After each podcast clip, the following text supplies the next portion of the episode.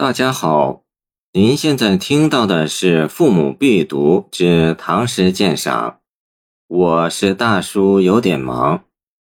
于史郎中倾听黄鹤楼上吹笛，李白。一为迁客去长沙，希望长安不见家。黄鹤楼中吹玉笛，江城五月落梅花。诗作于乾元二年，诗人长留夜郎预设还武昌时，玩味此诗，有一种痛定思痛的回忆过往的情绪。汉代贾谊因有革新政治的才具而受文帝倚重，将委以公卿，却为当时权贵排斥，禅以洛阳之人年少初学，专欲擅权，纷乱诸事。见汉司马迁《史记·屈原贾生列传》，而被外放为长沙王太傅，做了迁客，即贬谪之人。李白因贾谊自喻，就近言之，是为自己受永王谋逆事件牵连，长留夜郎而发；就远言之，还兼包天宝初代召翰林而终被赐金还山之事。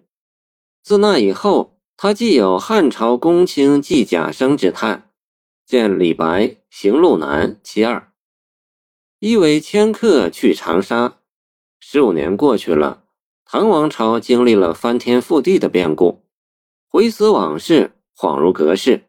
一向就深汉总为浮云能蔽日，长安不见使人愁的诗人，见李白登金陵凤凰台。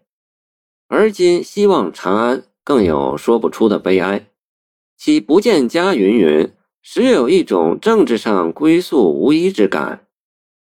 后二句似忽然撇开感慨，只就眼前情景写来。乍看不过是直赋听黄鹤楼上吹笛之事，其实语意活像。见清郭兆林眉牙诗画，足以启发读者想象。首先，听笛的地方是黄鹤楼中，这里有一个借人已乘黄鹤去的传说。见唐崔颢《黄鹤楼》，最易动伤逝与离别之情。笛曲《梅花烙》就与离别情思有关。高适塞上听吹笛，借问梅花何处落？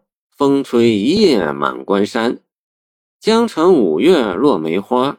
亦将取名活用，造成虚像，远不止敌满江城的字面意义。江城五月不应落梅，五月落梅犹如周眼下玉，六月飞霜。见文选李善著《徐坚初学记》等书，引《淮南子》，一样是异常情事。如无感天动地之怨苦，何以治之？全诗就通过如此空灵的抒情写景，将诗人怀恋故国的情绪和政治上屡遭打击的悲哀交织而出，感人至深。